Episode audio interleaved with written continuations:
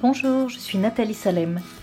Avec Elisabeth Allier, nous avons créé le site elisabethetnathalie.com pour accompagner les femmes qui aspirent à un meilleur équilibre de vie. Nous leur proposons notre double regard bienveillant, chaleureux, professionnel. Avec nos mini-podcasts, notre intention est de vous partager en une dizaine de minutes une astuce bien-être, une pratique que nous avons testée ou une réflexion pour vivre notre quotidien avec plus de légèreté, de joie et de profondeur. Ah, le cocooning.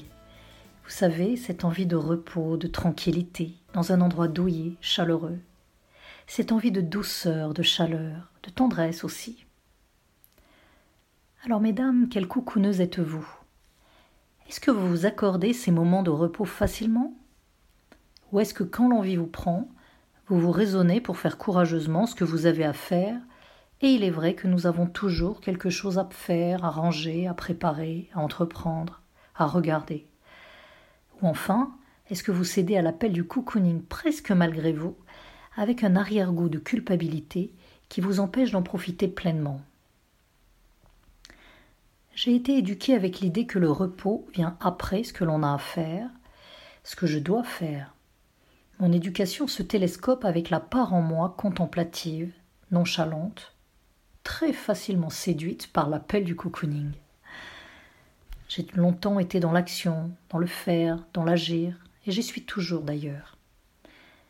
Il ne m'a donc pas été facile, il ne m'est toujours pas facile de me laisser aller, de ne rien faire, de goûter simplement l'instant présent dans l'inaction et dans le plaisir des sens, comme admirer la nature qui m'entoure, me laisser euh, caresser par, euh, par le vent frais quand je sors de la maison, sentir les parfums, les odeurs, en ce moment l'odeur de, la de la fumée qui s'échappe de la cheminée.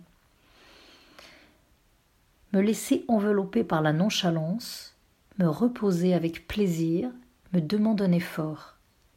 Il me faut tout d'abord tempérer mon corps qui soudain, par plein de petits signes, attire mon attention, m'invite à bouger un pied qui se met en mouvement, une inclinaison du corps vers l'avant comme pour me lever, et au bout d'un moment une certaine agitation. Sans doute la réminiscence d'habitude installée depuis tant d'années. C'est fou, non? Parce que même quand mon mental apaisé me laisse tranquille, c'est mon corps qui s'agite. Il me faut donc, en conscience, doucement, tranquillement, me laisser euh, euh, apaiser euh, me laisser aller à cet état, voilà, cet état d'apaisement. J'adore coucouner. J'ai l'impression d'être dans mon nid, de m'accorder de l'importance, de revenir à moi pour lire, pour écouter de la musique, pour dessiner, pour écrire, pour glander, pour rêvasser, pour imaginer, de temps en temps euh, pour grignoter des friandises. État régressif par excellence, qu'est-ce que ça me fait du bien? En décembre, bon nombre d'animaux sont entrés en hibernation. Et si à leur image, l'espace d'un après-midi, d'une journée ou d'un week-end, en fonction de ce qui est possible pour chacune d'entre nous, nous laissions de côté les nouvelles anxiogènes, l'inquiétude, les préoccupations pour faire du reconfinement un écrin à notre cocooning.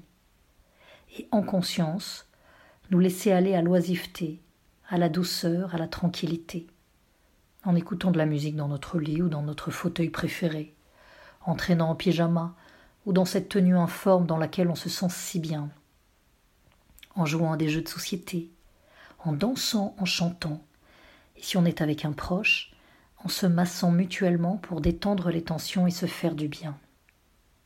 Plaisir et bien-être garantis, ressourcement profond, joie enfantine ravivée, à la condition de laisser de côté le plus possible les écrans et l'hyperconnexion de mettre à distance notre petite voix, notre censeur intérieur s'il se rappelle à nous.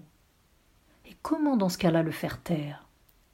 Une phrase, une toute petite phrase talisman a ce pouvoir-là pour moi. Cette phrase c'est parce que je le vaux bien. si vous avez envie d'aller plus loin sur ce sujet, si vous voulez apprivoiser votre censeur intérieur, je vous invite à réécouter les deux mini-pods que nous avons euh, enregistrés. Je me libère de mon censeur intérieur. Voilà, nous arrivons à la fin de notre podcast. N'hésitez pas à nous partager sur notre page Facebook Elisabeth et Nathalie vos expériences de cocooning. Cela pourra inspirer d'autres femmes qui nous écoutent.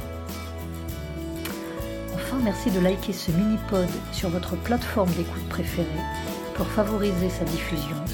Et n'hésitez pas à le partager aux femmes de votre entourage proche, les femmes que vous aimez. Un grand merci pour elles.